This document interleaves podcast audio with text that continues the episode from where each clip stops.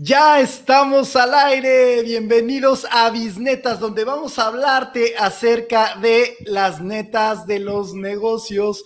Bienvenidos, mis bisneros luchones. Oscar Villar, ¿cómo estás? Buenas noches. ¿Qué tal, Adolfo? ¿Cómo estás? Buenas noches y bienvenidos a todos los bisneros. Eh, hoy vamos a estar hablando del tema de los operadores móviles virtuales estas compañías que, que, bueno, no tienen ancho de banda o espectro dentro del ancho de banda para trabajar y han estado atendiendo por ahí un mercado muy particular. Vamos a ver algunas de las empresas y qué han, qué han hecho en el 2020. Y también vamos, a hablar, de, vamos a hablar de cómo Audi eh, pues ya decidió dejar eh, de plano los motores de combustión y, y, se va a enfocar en desarrollar vehículos eléctricos eh, de acuerdo a lo que le está pidiendo y los está exigiendo en la Unión Europea. Bueno, no en este año, sino a partir del 2025, pero bueno, ya van por allá. Si quieres, empezamos con esta parte de los operadores móviles virtuales. Excelente, interesantísimo. Una nota de Forbes eh, de, la cual obtuvimos maravillosa información para hablar de esto y queremos eh, eh, platicarte acerca de cómo es, qué, qué es lo que está pasando con estos operadores móviles. Y bueno, vamos a iniciar hablando de qué son estos operadores móviles virtuales. En realidad son empresas que han sido creadas donde se les renta un espacio, pero en realidad están corriendo sobre la misma infraestructura de las grandes operadoras que hay en México, ¿no? Que serían Movistar, eh, ATT y, Telcel. ¿no? Que son. Entonces, ellos lo que hacen es que contratan un espacio para ellos poder brindar estos eh, servicios de telefonía celular que realmente son lo mismo. Y no es nada nuevo, ¿eh? ya tienen un rato en el mercado, pero, pero ¿por qué está siendo ahora innovador esto, Oscar? Lo, lo que, lo que es nuevo no es el hecho de, de, este negocio, lo que es nuevo es que en México por fin regularon y salieron las leyes para regular este tipo de servicios y ya hubieron tiradores para a esas empresas, ¿no? Y, y, y no tiene, y tampoco es de este año en particular, tienen ya varios años este, bueno, un par de años por ahí operando esto. A la fecha debe haber como 30, 35 operadores de estos trabajando de esta manera, ¿no? Y bueno, una de las ventajas es que como se montan en la red de servicios de las grandes compañías, pues tienen que distinguirse o diferenciarse de ellos, ¿no? Y es ahí donde empiezan a encontrar esquemas tanto de marketing como de eh, eh, servicios en general para, para, para consumidores muy específicos, muy particulares, ¿no? Pero vamos a hablar de quiénes son algunos de los que están subidos en, este tren, ¿no? De, de, de los operadores móviles virtuales.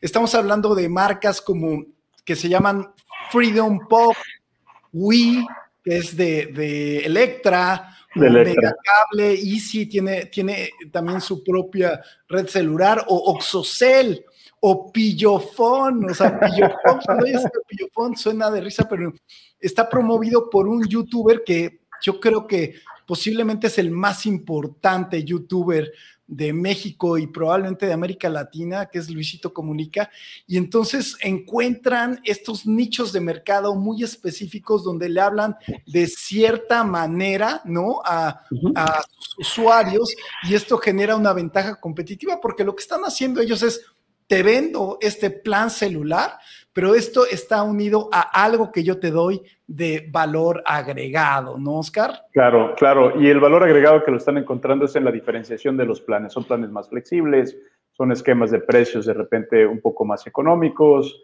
eh, oportunidades de, pues de, atender y trabajar un mercado que a lo mejor no puede estar conectado constantemente, no puede estar pagando todo completo, ¿no? Son, son planes sencillos y, baratos. Y también le está dando la oportunidad a tiendas como Oxxo, como Chedraui, como Walmart, de ofrecer estos servicios aparte, ¿no? Entonces dicen ellos, pues si ya estoy vendiendo, si ya estoy vendiendo dinero, pues déjame también vender el, telefonía, ¿no? Si me puedo meter en todo y se están creando unos monstruos gigantescos con, con esos sistemas de, de, operación que tienen las tiendas, ¿no? Pero bueno, sobre esto van.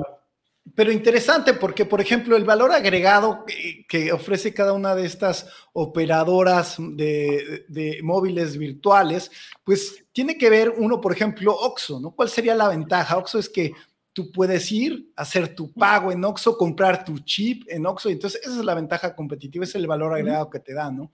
Pero, por ejemplo, algunas otras marcas también pues como eh, eh, te, están vendiendo algunos combos, ¿no? Por ejemplo, Wii, o sea, tienes la ventaja de que te vende el teléfono, ¿no? En, la tienda Electra y además te dan el plan. Eh, por ejemplo, no sé, Pillofón, yo estuve revisando, ¿no? me llama mucho la atención eh, por, por, este youtuber famoso, o sea, de cómo le llaman, ¿no? A sus planes, ¿no? Entonces está el plan chido, ¿no? Está eh, este plan que es eh, OLB, ¿no? Que, o lo ve. Sí, Entonces, cosas así que, que, son, van a un mercado muy específico, ¿no? Donde le hablas de una manera muy especial a, ese mercado y pues es lo que hace que te compren a final de cuentas porque te están vendiendo la misma gata pero revolcada, ¿no? Sí, pues es que, a, ver, un, tema importante es cómo pueden vender servicios más baratos y como quiera ellos le tienen que pagar a los, a, a Telcel, a, ATT y a, y a este, Movistar el uso de su red, ¿no? ¿Cómo es que llegan a hacer esto? Bueno, pues ellos compran paquetes en grande y, van, y van seccionando o dividiendo estos, estos esquemas. Encuentran, encuentran un mercado muy particular y muy específico y a nivel mundial eh, estas, estos operadores móviles eh, virtuales no pasan de una participación de 10% del mercado, ¿no? No, no llegan a ser tan, tan poderosos o tan grandes. Lo que sí tienen es que empiezan a hacer coberturas más fuertes y, en México crecieron. la parte interesante de esto es que durante la pandemia, pues vendieron más que lo que vendió Telcel, Movistar y AT&T juntos, ¿eh? Eso, eso está cañón. Esa es en realidad la nota de la cual te queremos hablar porque es lo relevante. Estamos hablando de que el año pasado Movistar registró una caída de 170 mil líneas, ATT perdió 16 mil clientes, mientras que estos OMB ganaron 1.3 millones de nuevos usuarios. Todo esto información de, la revista que de, Forbes. ¿no? Y, aparte, y, Telcel vendió 800 mil, o sea, incrementó 800 mil usuarios.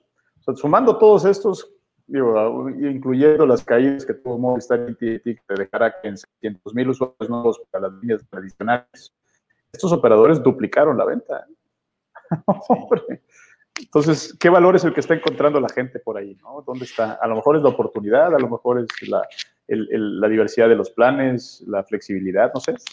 Es que creo que son, hay, hay, es un conjunto de variables, ¿no? Por ejemplo, también, eh, no sé, eh, el tema de, de, igual, vuelvo al Licito Comunicativo, porque me da mucho la atención, porque quiero dar algunos números, ¿no? Respecto a lo que pasa hoy en YouTube y el alcance que pueden tener para planes de marketing, ¿no? Estamos hablando de que, por ejemplo, este Luisito Comunica tiene 35 millones de suscriptores, ¿no?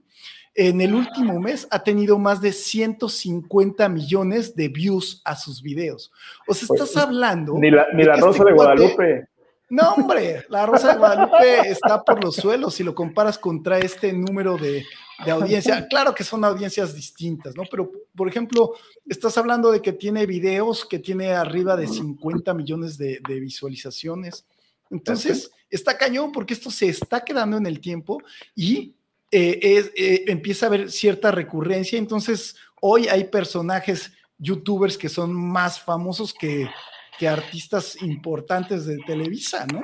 Claro. O de Azteca. Entonces. Insisto, tienen más rating que sus programas de, mayor rating. ¿eh? Estamos hablando que una Rosa de Guadalupe tendrá dos puntos de rating, una cosa así. No, comparado con esto, se los llevan. Habrá... Lo interesante es cómo haces ese plan de marketing y lo montas en un youtuber, ¿no? Para poder vender eh, eh, este tipo de planes. Entonces, mm, eh, es muy interesante hoy cómo se comporta el mundo del marketing y el mundo de los influencers, porque el mundo de los influencers es una realidad, ¿no? Luego se puede tomar a juego de que quieres ser influencer.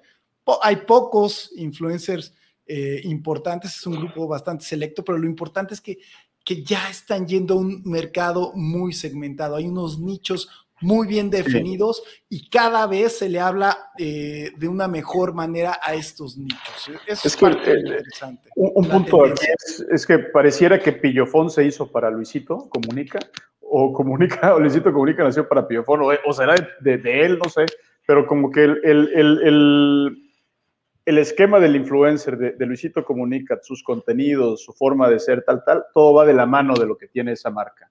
Y, y bueno, yo no vería a Luisito Comunica vendiendo este, frutas y verduras o vendiendo otro tipo de productos. Esto le queda perfecto. Entonces, hombre, es, una asociación directa que les, les está yendo muy bien y que ha generado muchísimo y vas a ver esta marca al rato va a levantar mucho más, ¿no? Porque aparte su, está, está, muy bien dirigido y está muy bien metido en su, en su mercado.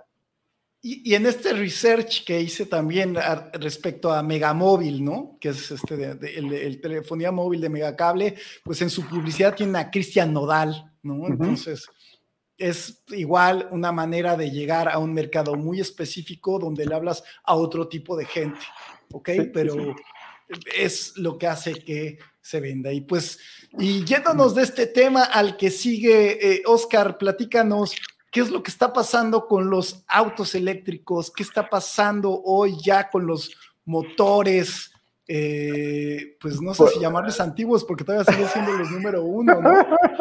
Ah, eso es lo que creemos, pero, están, pero los números están cambiando rápidamente. Fíjate que esta es una nota que salió en, en Car and Driver sobre Audi, en donde Audi anuncia que abandona el desarrollo de motores de combustión y que deja fuera ya los turbodiesel este, cargados, los turbocargados de diésel y todos estos que, que tiene ahorita. Y, está motivado porque en, Europa entra en vigor o entró en vigor la nueva norma de emisiones, la Euro 6D, este, a partir de enero, donde exige que los motores tengan ciertos niveles de emisión de, monóxido de carbono y de óxido de nitrógeno, ¿no? Este, la digamos que los límites que, exige son 80 miligramos por kilómetro de, NOx y de CO, de, monóxido de carbono, 500 eh, miligramos. Y ya. me acabas de hablar en chino, no, eh, entendí ni pío de eso, pero no importa, eh, lo importante es que, que, está cambiando. Eso parece normal y dices, bueno, ahí va, pero el problema que tiene y lo que, y lo que apunta Audi es que se espera que la norma en el, en el 2025 reduzca a más de la mitad de lo que tienen ahorita en, nitrógeno, en emisiones de óxido de nitrógeno, y mucho más, mucho más fuerte la reducción en emisiones de, monóxido de carbono. ¿Qué implica eso? Que no existen motores de combustión interna que puedan llegar a esos niveles que van a pedir. Ok, ¿Y qué dicen? entonces es eléctrico 100%, ya ni siquiera le van a pegar al híbrido. Puede ser que el híbrido te dé eso, pero, pero siento yo que Audi dijo, mira, ¿para qué me meto en problemas? Si me van a mandar para allá, mejor de una vez me voy caminando por la, por la derechita, ¿no? Me voy yendo por la derecha y como dicen. Sí, este lo que vemos es que, que todas las marcas están adelantando sus metas, ¿no? Sí, están viendo, es que el mercado se está moviendo bastante rápido, ¿no? Ya vimos, vimos el auto este que tiene más de 60 kilómetros de, de autonomía eh, con, paneles solares, nada más, que este aparte si, le, montas sus baterías, tienes mucho más eh, este, espacio de, autonomía, tienes, todas las marcas están yendo tanto a híbridos como eléctricos, ya sea eléctrico 100%, con recarga, con, enchufe o, con, baterías, etcétera, ¿no? Pero, pero el mercado se está yendo en ese, en ese sentido, ¿no? Y, por ejemplo, en, en Noruega, el, comentábamos hace rato, en Noruega en el 2013, el porcentaje total de ventas que había de autos eléctricos, de cualquier tipo de estos autos eléctricos, representaba un 6%. Todas las ventas de autos eléctricos del 2013, de, autos totales, el 6% eran autos eléctricos. En el 2020, o sea, siete años después, eh, ese porcentaje subió al 75%. Cuatro de cada, tres de cada cuatro autos que se venden en Noruega, que se vendieron en Noruega en el 2020, eran eléctricos. Imagínate. Ya. No, no, este, ya la gasolina está a pelas, ya quedó atrás. Y también, ahorita hablando de estos datos, también te quiero dar un dato que encontré en expansión, que dice que Volkswagen está acelerando su meta de electrificación para rebasar a Tesla. Ese es su objetivo. Y el fabricante espera que los vehículos eh, totalmente eléctricos representen más del 70% de sus ventas en Europa para el 2030. Y hay un programa que le llamaron Accelerate o Acelérate, eh, donde están aumentando a gran velocidad eh, esta, esta producción de, autos eléctricos y, y, pues su objetivo es igualar a las capacidades tecnológicas que tiene Tesla para el 2024. ¿eh? Y, bueno, y a, eso están apuntando todos, ¿ya? ¿Se acuerdan? Hace muchos años decíamos, bueno, es que no hay un incentivo para los, para, para los productores de automóviles cambiar hacia, hacia autos eléctricos y, mantener la producción de, de, autos de combustión interna. Bueno, ahora el mismo gobierno ya se los está exigiendo, ¿no? Al ir bajando estas, estas este, restricciones en emisiones, pues no tienen otra más que sobrepasar ese límite y decir, bueno, tenemos que brincar a, autos eléctricos. A mí me llama mucho la atención, el, el, el, caso de Noruega me llama mucho la atención porque es un país productor de petróleo, donde el petróleo es barato para ellos, en teoría. Pero también es que hay un cambio de paradigma. Hoy de verdad las nuevas generaciones sí están preocupadas por, por este tema de la ecología y, el cómo te hace sentir tener un coche que no tiene estas cero emisiones. Además de que, porque si tú haces la proporción, o sea, yo las veces que, que, he hecho como la proporción de, a ver, eh, lo que me cuesta un auto eléctrico y lo que me puedo ahorrar en gasolina todavía no es equivalente. O sea, todavía siguen siendo en México caros los autos eléctricos, ¿no? Hasta cierto punto, dependiendo del uso que tú le des, pero... Claro, en, general, en general son más caros, pero, pero bueno, eh, están encontrando formas de, producir y con esta masificación que se está dando y que se va a dar, vamos a tener oportunidad de conseguir autos a mejores precios, ¿no? Como siempre ha pasado. Pero fíjate, ahorita que me dices el dato de Volkswagen, hay, un tema importante. En, en las ventas en el 2020, Tesla en Europa contra 2019 cayó un 9% sus ventas. Sin embargo, Volkswagen, el Golf, nada más, creció un 18% en las ventas del Golf eléctrico que tienen ellos. El, el ID3, este, que, no lo tenía, lo, lanzó en el, en el 2020, bueno, finales del 2019, bueno, 2020 para, para efectos prácticos. La suma de estos dos autos vendieron prácticamente lo mismo que vendió el Tesla, el modelo 3 de Tesla. Entonces, digamos que están sintiendo estos este, eh, fabricantes cada vez se sienten más cerca del, referente en teoría, ¿no? Y dicen, pues ya es hora de pegarle.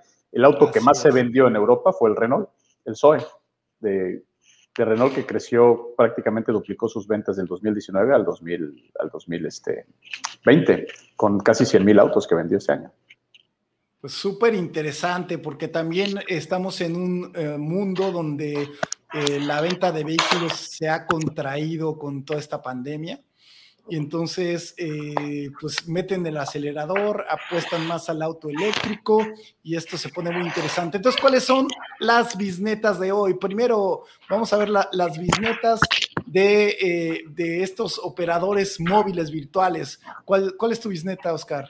El, de los operadores móviles, pues cuando, cuando estás en este tipo de negocios, vigila el valor, bueno, en todos los negocios, vigila el valor que, que, que, ven tus consumidores, tus clientes en tus productos. Te puedes encontrar buenas sorpresas y aprovechalas. Excelente. Para mí, la bisneta es grandes oportunidades con los nichos de mercado personalizados. cada vez son más personalizados estos nichos y siempre vas a encontrar ahí una oportunidad, eso es lo que yo, digo. Y para los autos, yo te voy a decir la mía y, y cerramos con la tuya, ¿te parece? Para mí, eh, eh, la bisneta de, los autos eh, eléctricos es hacia el futuro, el primero pega dos veces. Sí, sí, sí, claro. Ya. la mía es, cuando, cuando ves el cambio venir, difícilmente en los negocios vemos el cambio venir. Cuando ya lo vimos, cuando ya sabemos que va a venir, atácalo, atácalo de frente. Excelente, muy bien. Y pues con esto nos despedimos. Si te está gustando Bisnetas, por favor, ayúdanos a compartirlo con tus amigos. También te invitamos a que le des manita arriba aquí abajo de nuestros videos y te recordamos que también ya nos puedes escuchar en nuestro podcast a partir del día de mañana en Spotify. Así que estamos ya por todos los medios. Muchísimas gracias por brindarnos tu, tiempo y gracias, Oscar. Nos vemos la próxima semana. Gracias, hasta la próxima semana. Nos vemos. Buenas noches, adiós. Buenas noches.